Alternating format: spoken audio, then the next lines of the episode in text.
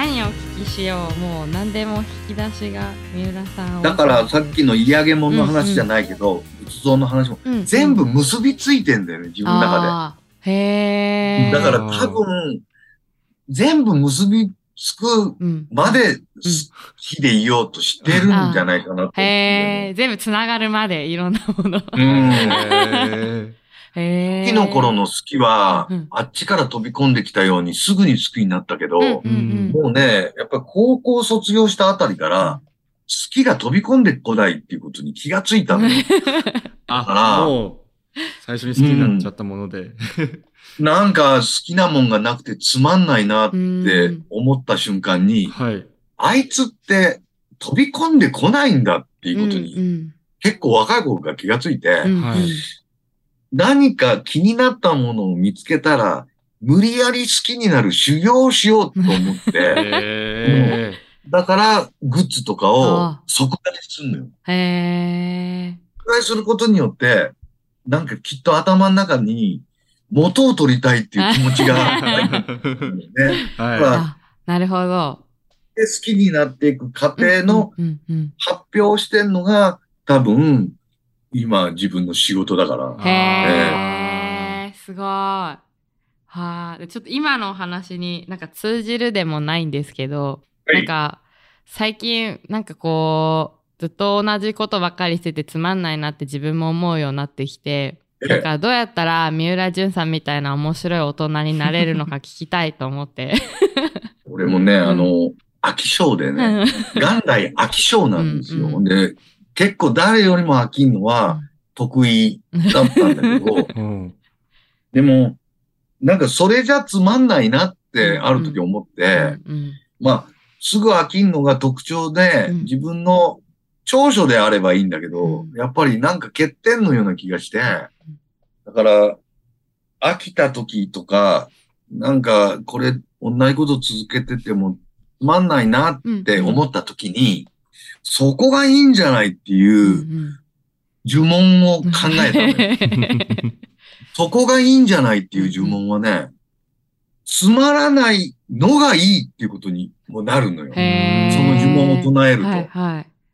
うーん、つまんねえなって思った、つまらないなぐらいのあたりで、うんうんそこがいいんじゃないって食い気味に。へやそうか、つまんないのがいいのかうんっていう、うんなんか自分洗脳みたいなのがあって、ーへえ。それもね、できたら口に出して言うことがいいんだよね。それがいいんじゃない、あの、つまんない映画うんうんだったなって思った時とかね、つまんねえな、これ、うんと思った、まあ、帰り道とかね、はいはついつまんなかったなって思った時に、そこがいいんじゃないって。そうか、あの映画つまんないのが面白いのかって、あへえ。なんかね、頭がね、うん。声に出すことによって誤解するんだよ、きっと。うん。へえ。だったら、今なんかすごく、うん、状態が悪いうん。っていうことがいいっていうことにしてものを考えると、ー。うーん。少しは、うん、あのー先に進めるんだよね。おそういう考え方も、も、根はやっぱ仏教なんですか？いや、なんか、はい。と、助言とかアドバイスとかって、きっと、根本はそ、そこじゃないですか。うんなんか、、あの、今つまんないんだけど、うんうんどうしたらいいですか？って、もし誰かに相談しても、その人は、しょうがないよねってうんうん言う、言うに違いないし、うんうん。いや、こんなものがあるよって勧めてくれる人はきっと金を取る人だから。確かに。お金を取る人でしょ？でも、大概友達だったら、うんうんしょうがないよ、俺もあるよ、そういう時って、うんうん。でもそれをさらに、ちょっと、親友ぐらいの域に達した助言って考えると、うん。そこがいいんじゃないの。いいんじゃないかなって思うんでね。はい。やつまんないって感じるっていうことは、うんうん詰まることが昔にあったわけうんで、うんううん。ん。うん。確かに。ね、幸せがあって不幸があっうんうんうん。て幸せがあるみたいに、その繰り返しなわけだから、うんうん。今そこがいいんじゃないって言ったら次に行けるような気はする。んだへえわ。かりました。すごい。わはいかりました。そこがいいんじゃないの口癖に。うん、そこも認めて、うんそこを盛り上げるみたいな、もっと。とつまんないことを盛り上げ盛りるみたいな。上げる。わかりました。うん他で言うと僕、やっぱマイブームとかゆるキャラみたいなワードが、まず思いついて、それがもう世間にブワーって広がるじゃないですか。うんうんその感覚ってどんなものなんだろうなと思って、もう生み出したらもう勝手に広まっていったんですか？それともなんか生み出し、いやいやいや、そうじゃないですね。そそううなんですゆるキャラはもはい。う、もう20年以上前うんうんにうんあ、もう20年以上前には作言葉だったはい。作った。ほんで、随分雑誌でも 連連載もしてたし、へえ。あ、じゃあ、文書いたりしてたけど、誰も見てなかった、読んでなかったんだろうなと思うぐらいなんだったんですけど、はい。マイブームってやつは、はい。僕ね、それ、笑っていいと思うっていう、はいタモリさんがやってた昼の番組があって、はい。テレフォンショッキングっていうやつのコーナーがあって、うんうんな毎回ゲストが次のゲストを呼ぶみたいなコーナーがあったんです。になんか呼んでいただいたときに、ここだなと思ったときに言ったことは覚えてるんですよ。でそれまでにずっと自分の連載でもタイトルまでつけて考えてた言葉だったけど、うんうんはい。何も普及はしてないけど、はい。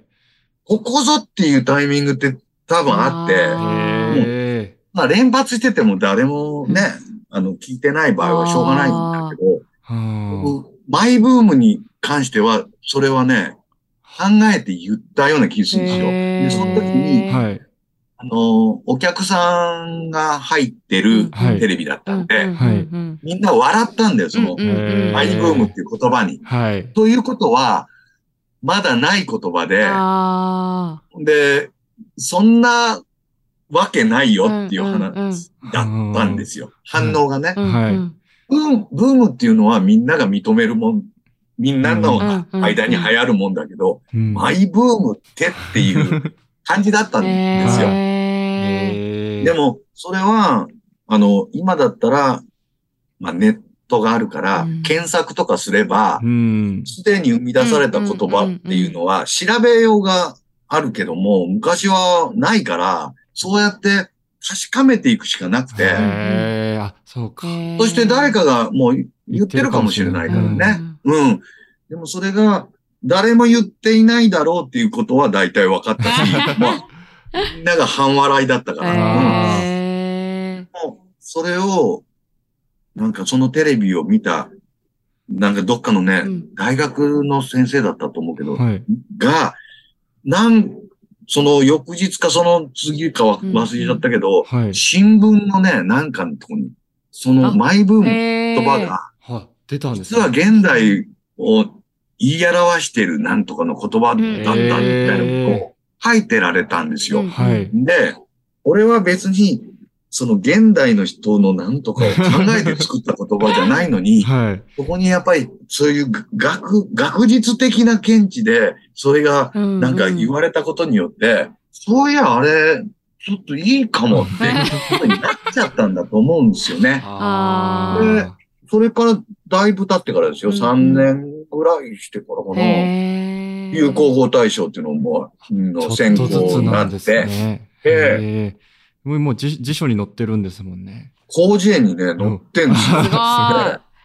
どうやって思いつくんですか？そもそもなんか、そういう言葉を。なんかオイルショックとか、なんかうんそれもオイルショックねそう、それもそうだと思うんですけど。オイルショックはね、あのーそれも、還暦前から考えてたんだけど、やっぱり還暦過ぎてから発表っていうのはあるじゃないですか。なるほど。やっぱりその、さっきの出す場所もそうだし、んんうん出す年もあるなっあて思ったんですよ。へだって、オイルショックとか言ってんのに、大して置いてねえじゃないかって言われちゃ、はい。ちょっと元も子もないので、確かに。しっかり自分が、まあ、みんなも自他ともに見たって、ああ、あの人置いてるんだなっていう、やっぱり還暦過ぎてから、うんオイルショックって言った方が、あまあじゃないかとは思った。それは。うん。でも、今届いてるかどうかはわかんないけど、でもなんか、オイルって、なんかマイナスじゃないですか、すごく。うんうんうんはい。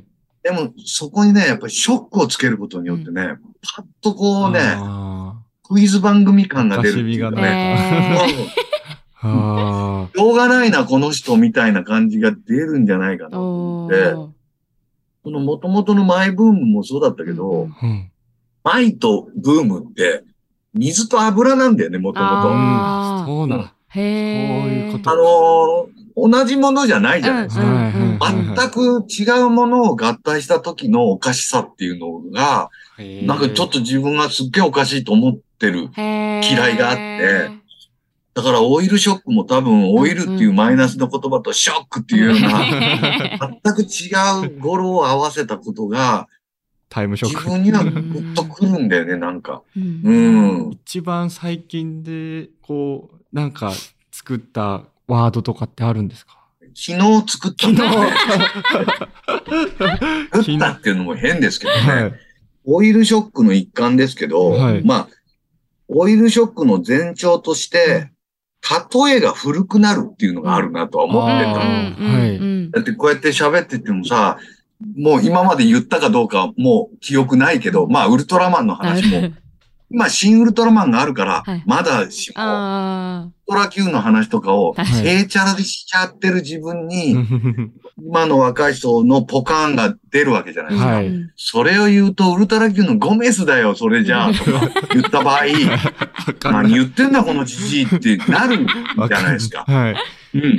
やっぱり、例えの古さっていうか、はいそれがね、オイルショックの第一兆候として現れるんだと思うんですよ。はい。で、あの、当然通じるだろうと思って言ってる話が全く通じてないことになるっていう、例えが古すぎるっていうのを、はい。英語では for example っていう、うんうんうん example って言うじゃん。はいはいこう、エキザンフルにしようかなと思って。エクザン、エクザンがえらい古いっていう。うんあ、そういう。出た、エキザンフル って言えた。エキザンブル。いいな。エキザンフル。ふそのフルの言い方が、エキザンフルっていう、ちょっと、あって言えば、なんかその場は許されるんじゃないかみたいな。オイルショックの第一段階が、兆候として。兆候として、証拠としてね、現れるんで、昨日考えた昨日、最新の、えー最新の。いただきます。で、昨日ちょっと原稿に書いてたんで、最新はそれですね。でもそういうのありますよね、ねしてて。古い、よくわかんないなって。だって、仮面ライダーやってるんですかってさっきね、あの、はい僕、仮面ライダーやるんじゃないですか。いや、もうやってますよって話聞いたとき、はいはい。俺の言ってる仮面ライダーが1号の話っていう も、多分違います。例えが全然違ってんだよね。ああ。藤岡弘さんとかだからね、こ確っちは。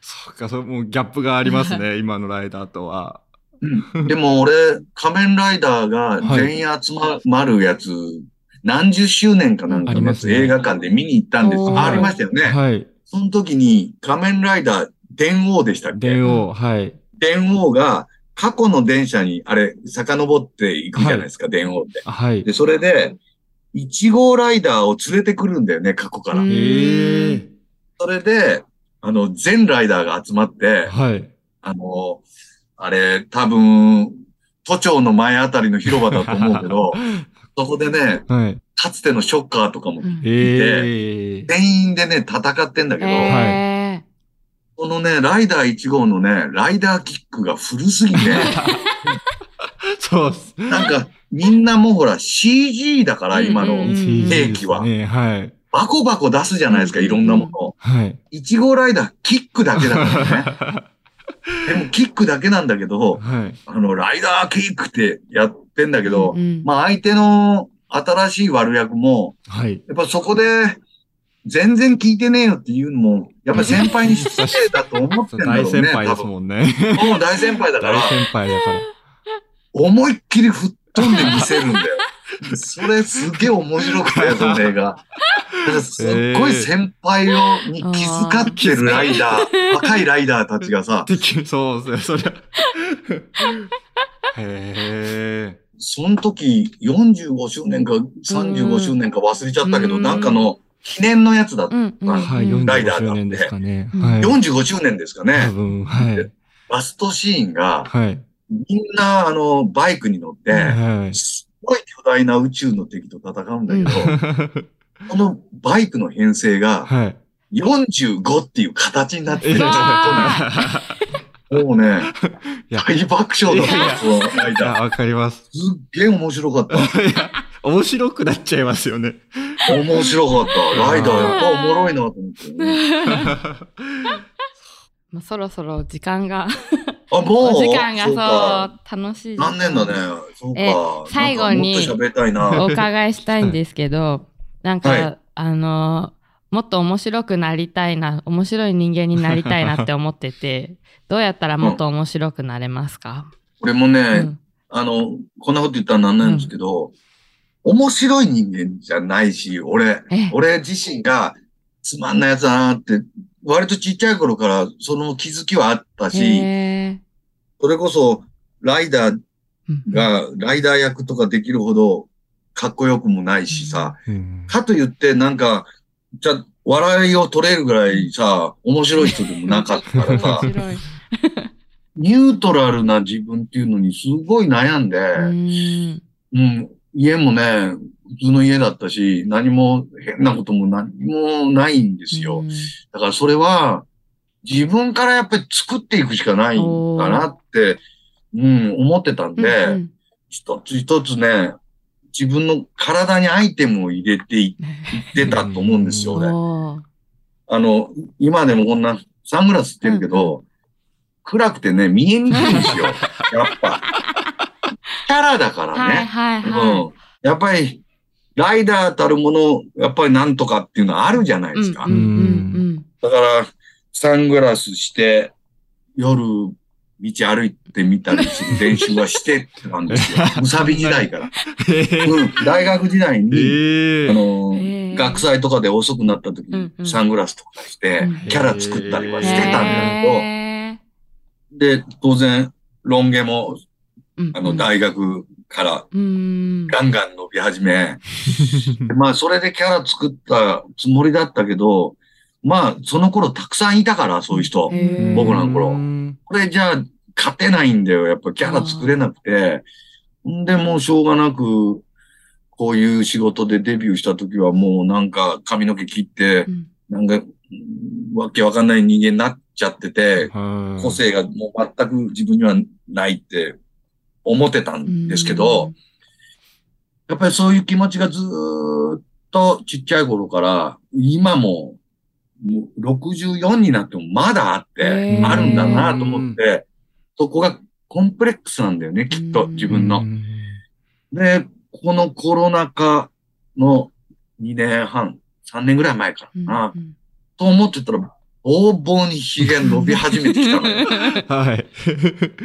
あの、うんもう、じ、自ら自分の顔に落画をしてるみたいな。ちょっとずつアイテムちょがっとずつアイテムが増えてきへてー、装備アイテムというか。でも、顔が今出てる部分って、まあ、まあ、帽子とか被って、あままあ、街ではマスクしてるから、今。あ、もう出てる部分、ほっぺたのとこだけなんですよ。ほっぺたの上の部分だうん、け。上の部分だけなんですよ。もうへ個性とーかう、んあるとかないとかじゃなくて、うん自分である部分がもうほとんどないから、上乗せ、上乗せしていく。そうなんですよね。でも、若い頃から割とそうだったけども、この年になってまたね、さらにね、職質を受けることになって、も うはい。マスクからね、は髭がねうん、はみ出てんだ。あ で、さらに怪しさが出てるっていうーか、はいだから、もう、パンツから陰毛をはみ出して歩いてるみたいな感じなのよ、今。これはね、職質するわ。もう、ますます怪しさを増してるのはそこだとは思うんだけど、そうなってくると自分もそこに付き合わなきゃなんなくなってくるから、うん。僕自分では気がついてないけど、変な人なんでしょ？こう。気づいてなだから呼んでくれたんでしょ？そうです。そうです。変な人じゃなかったら呼んでくれないでしょ？な、単なるオイルショッカーだだけだと呼んでくれないでしょ？あ、よかったなと思ってるんだけど、やっぱりそれはキープオン変な人にずっと憧れ続けてきて、あうーん、だからだと思うけど。でもそこにはやっぱり、どっかにアイテムをあ、付け足していって。キープオンしてれば、うーん。もう、そこ変じゃねっていう人もいなくなるまでやらないとダメなんだよ。なるほど。馴染むまで、周りに浸透するまで。そうそう、いっつもカバンになんか、モンチッチの人形をぶら下げてる。それだけでも、変なあの、人だな。30年やったらね、確実に大丈夫だよ。だよ。もうキャラクターになりますもんあアイね。テムをつける。だからう、んあの、重要なのはう、んロックンロールよりはキープオンであるっていうことなんだよ。おー、すうんごい。名言いただロックンロールはね、その場で思いついたりしたら1、2度はできるんだけど、確かうに。ん。これをキープオンできるかが勝負かかってんね。あー、すごい。だから勉、強になりました。アイテムを。何か私も明日からサングラスするか。いやいや、こっちと同じ方法を取ってもあれだと思うけど、なんかやなんかります。同じ T シャツ着てるとかずーっと。もうそれだけでいいんだもん、もうんう、実は。それだけでキャラになりますもんね。確かに。うん、あると思うんですようね。んすごい、最後にめちゃめちゃためになるお話聞けましたね。いやー、えー、もう時間が足りない。部、外側からですよ。外側外側から全て外側からですよ。わかりました。もう頑張ります。はい。また、よろしくお願いします。またお話できるように仕事頑張ります僕。も頑張ります。こちらこそ、えー、すごい楽しかっ、たです。はい。もうさらに変な人になってまた呼んでいただきたい と願っております。素敵な時間ありがとあうごりがとうございました。本日のゲストは三浦淳さんでした。ありがとうございました。ありがとうありがとうございました。